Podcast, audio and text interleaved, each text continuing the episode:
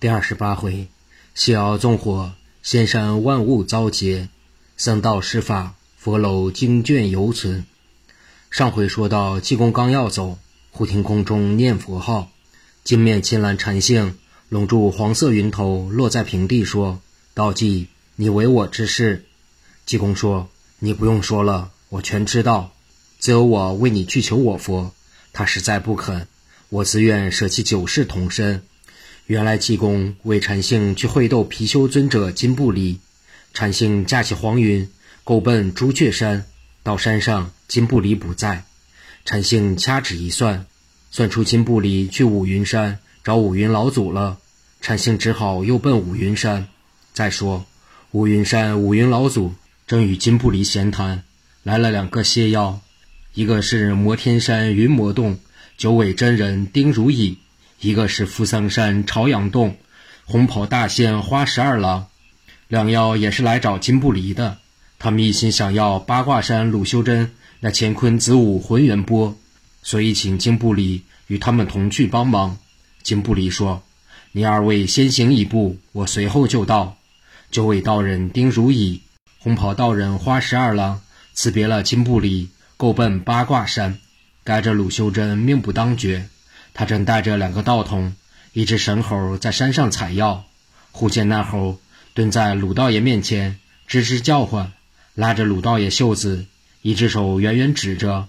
鲁修真一看大惊，原来远远的来了两股黄风，这两股黄风好生了得，一个是丁如意，一个是花十二郎。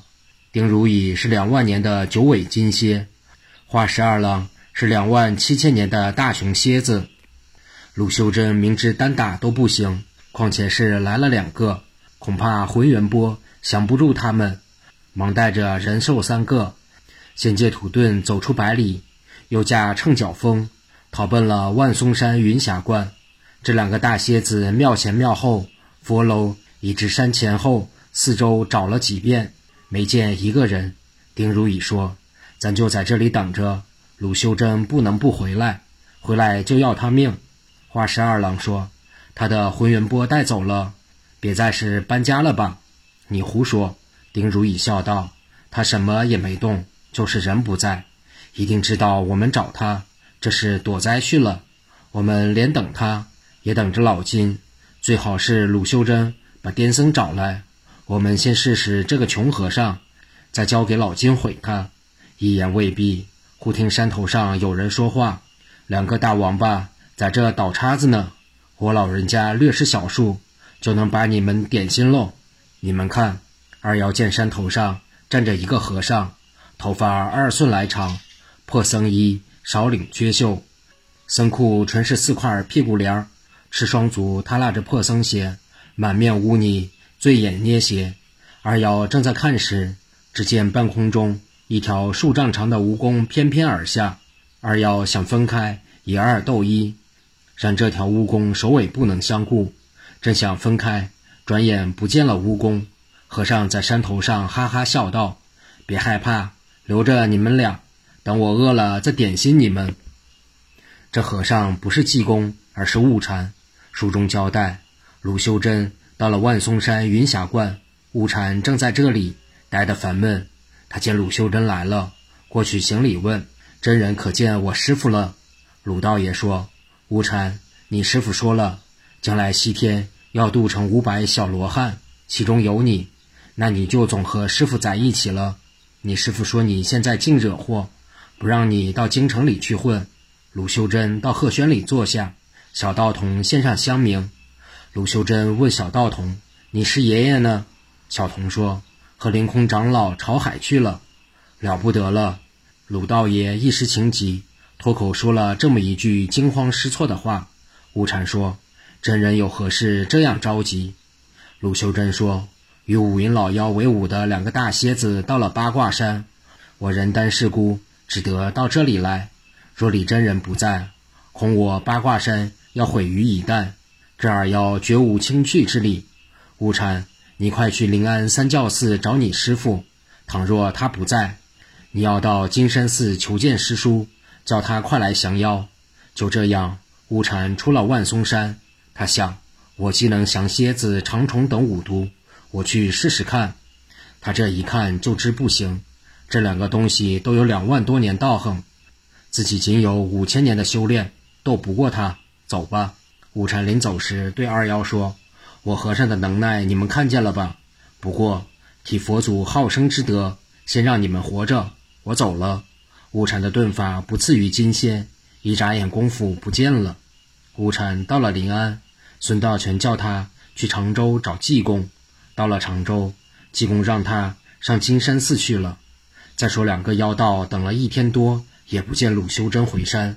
丁如意说：“这次咱们既来之，则安之，把祭颠的几个帮凶一块收拾了再回去，给子子孙孙们除掉祸患，也就省心了。”花十二郎说：“听说李寒灵和凌空长老跟祭颠最好，第一次斗八魔时，全仗他们的降魔杵、斩魔剑救了济公。”第二次魔火阵，这二位虽无二宝，仍然现身于魔火阵中，真是舍己救人。我看先收拾李寒灵也好。咱们走了，这儿怎么办？丁如意说。华十二郎说：“放一把火，这也算以其人之道还治其人之身。”说着话，只见他口中念念有词，用手往佛阁上一指，一眨眼的功夫，满山起火，木石皆燃。唯有两层佛阁楼，烟去时即消，火到时即灭。任他两个千指万指，也星火不起。二妖不由心下起疑。不多时，山上三层殿宇，玉石皆焚；山前山后，草木焦枯。二妖哈哈大笑，笑声未息，就听得佛阁上两声无量佛，一声南无阿弥陀佛。有人说道：“两个无知的畜类，竟敢逆天而行！”尔等修炼两万年，专以生灵供自己修道，至今仍恶习不改，火烧神座，使八卦山万物遭劫，请南山之主难以肃清尔等之罪。看法宝。丁如意和花十二郎抬头观看，见楼上三个人并排站立，中间是长眉罗汉凌空，左边是李寒灵，右边是鲁修真。这三个人中，二妖只不认识鲁修真，因为。李寒灵、凌空长老过去十二年一茶山，他们有降魔杵、斩魔剑时，凡是生灵无不畏惧，故此在茶山时见过。这时，凌空的舍利宝塔如泰山盖顶，向二妖压了下来。丁如意急忙激起落宝飞抓，这飞抓如同船锚，有四道钢尺，似城门大小，抓奔宝塔。只听得山崩地裂般一声响。咔啦，二宝在空中相撞，这只落宝飞爪并未能落得宝塔，舍利宝塔将飞爪砸得两个分身，呼的一声又起在空中。二宝各不相让，连次撞击，两个人也心如铁石，宁让法宝被损受残，竟不收回。李寒灵又记起浮尘，这浮尘光滑夺目，射出万道霞光，且有百剑从空而降。形如散射，名为百剑神符。花十二郎急忙记起翻天印，正好迎住了百剑神符。百剑似穿梭一般的起落，黑气拖着数丈长宽的宝印，如车轮翻滚，挡住神剑，射不着二妖。两个仙人法斗二妖之际，鲁修真认为有机可乘，急忙摇动风雷扇。风雷扇一扇。丁如意被扇出五六百里，他忙收回落宝飞爪。鲁修真又扇花十二郎，花十二郎当即收翻天印。怎奈这两个东西妖术不浅，刚刚扇走了花十二郎，丁如意又回来了，手指着空中飞爪又奔了和尚。鲁修真用力一扇丁如意，这一次出去有七八百里，可花十二郎早又到了对面。李寒灵与凌空长老。双战花十二郎，可以先消灭一个。岂知在一瞬之间，丁如意又来了。就在这时，忽听有人大笑道：“二位道友只战李寒灵、凌空，带我来收拾这鲁修真。”李寒灵三人一看来者个子不高，圆臂丰腰，尖嘴似鸟，面似瓦灰，眼睛黄中闪光，露出眶外，两腮无肉，塌山根翻鼻孔。正是金不离，李寒林暗说不好，用目一看，凌空长老，意思是想通知鲁修真快走，八卦山不要了。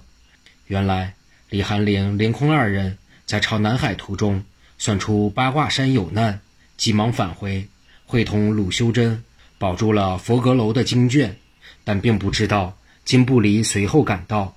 从前金不离也不怕李寒林和凌空，实际上李寒林知道降魔杵。斩魔剑治不住金不离，是他自己胆虚。现在没有令他害怕的二件宝贝，更不能惹他了，只能走。且说金不离暗落风头，一抖手，白光起处，一条九龙锁子分八卦方位往鲁修真头上照下，另有一条龙张牙舞爪，似是在指挥八门。鲁修真专以九宫八卦练道，所以并不心慌。他记起浑元波。单攻最后一龙，只要装起这一龙，那八条龙自然跟随入波。李寒林一看，心说不好，知道鲁修真会上当。本来正记着百剑神符，斗着花十二郎的翻天印，当即用手一指，百剑神符方向一变，剑刺九龙。金布里马上收回了九龙神锁，又祭出一条阴魂涛。这东西在空中一起，吓得二道一僧。即用遁影身时，忽见阴魂涛已掉过，飞上了山腰。金不离用咒语收不回来。这时，就听山腰上有人笑道：“贫僧给你保管着吧，还有没有？一发都拿来。”双方都看见了山腰上头的金面和尚，头上打着日月金箍，正是禅性。原来禅性赶到五云山，金不离已走，禅性也算出八卦山有难。随后赶来了，这时金不离大怒，说道：“禅性，你的功果未满，也敢来惹我？大约着你是不想活了，不要上了癫僧的骗弄。你的修炼只是功亏一篑，一旦命丧我手，岂不可惜了六世童真？”金不离对禅性有所忌讳，打算劝走了禅性，好在对付鲁修真。禅性精面一沉，金不离。住了你的鸟嘴，功夫不负苦心人，我岂能坐视你伤天害理？我的修道专为替天而行，铲除累你之辈，便是我的功课。你若赶快回山正悟参修，可以饶你不死。韩未容禅性将话说完，金不离犯了本性的脾气，一抖手记起了坤元斗，此斗犹如城门大小，斗口朝下，射出一道暗黄色光华。禅性说：“贫僧就先收了你的。”说话间，一伸右手，宝贝野怪只飞入禅性手中，缩成酒杯大小。刚要入兜，猛见金不离又一抖手，一道红光直扑过来。禅性知是童子珠，急忙腾出右手，再接童子珠。当禅性伸出右手的同时，又见一道青光扑面而来，再腾右手已来不及了。禅性心想。金光绝非睹物，不用右手接亦可。只这一念之差，禅性就吃亏了。原来金不离的阴阳童子珠是颠倒炼成的，人的双手左阴右阳。禅性用左手接青珠，整合了阴阳二珠之气，这种阴毒力遍全身。幸禅性双手一抖甩出，金布里马上伸手收双珠，禅性忙将先收二物一同甩出。乘黄色云头逃去，金布里又将双童子珠打出，追打禅性。禅性跑着跑着又一想，总之自己这一上当，被打去两世参修，再想圆满功课已经无望，舍得这条命不要，也该给道济除去祸根才是。想到此处，禅性决心已下，回头一看双珠已至，他下了狠心，将双珠一抄，又握在手中，凡事。也有错中巧合，禅性这次是把性命置之度外，好为考虑安全，结果将青光珠收入了右手，红光珠收入了左手。他并未感到半点痛苦，抬头再看三个妖物，远远的狼狈逃去，风头散乱不堪。原来金不离光顾收宝佑济，李寒林赶到，趁机催动百剑神符，刺伤了金不离右背和右胸，金不离受了伤。又见禅性收了阴阳童子珠，只得逃走。李寒林三人追了陈姓一程不见，又回去整理八卦山去了。陈姓只认为运济公，为什么不派悟禅即时接应？实际济公禅师用佛法通知了普妙，普妙存心不对悟禅说。普妙想，悟禅道行有限，比不了禅性跟底硬。悟禅在万花山被六合童子怂海以六合珠打去了五百年道行，如若再受阴阳童子珠打上，五千年就完了。故此不对悟禅说，这些全在济公掌握之中。当此时，禅性将双珠取出，济公以僧袖挡脸说：“放在三昧火中焚化了吧。”济公先借来三昧火。又叫陈姓投双珠于火内。济公说：“师兄不必难过，请回寺去用天河之水调身，然后再以午时借子夜之气去掉邪教病魔，安心参悟真神。我一定亲去如来面前痛陈师兄的前程就是了。”陈姓双手合十，谢过了济公，回贺兰山去了。济公一溜歪斜，直走到皇宫，在宫门外简直往里走。几个守门的太监不认识和尚，赶快拦住济公问：“干什么的？”济公说：“我看这院挺好的，到里边溜达溜达去。”一个小太监说：“这是什么地方？也是你溜达的？这是什么地方？”济公问。太监说：“这是皇宫。皇宫多少钱一斤？”济公问。几个太监呼啦啦往上一围，要打济公。后事如何，请听下回分解。